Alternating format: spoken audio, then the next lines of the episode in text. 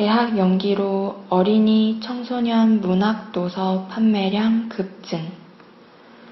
코로나19의 확산으로 유치원과 초중고의 개학이 연기되었다. 틈만 나면 집 밖에서 여가 시간을 보내던 어른들도 갈 곳이 없어졌다. 평소와 달라진 생활 패턴에 집에서 어떻게 시간을 보내야 할지 고민하는 사람들이 많다.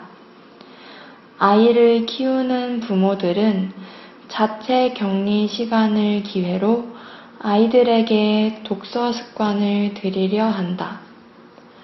온라인 서점 예스24에 따르면 교육부가 개학 연기를 처음 발표했던 지난달 23일부터 지난 15일까지 약 3주간 어린이 청소년 문학도서 판매량이 눈에 띄게 늘었다.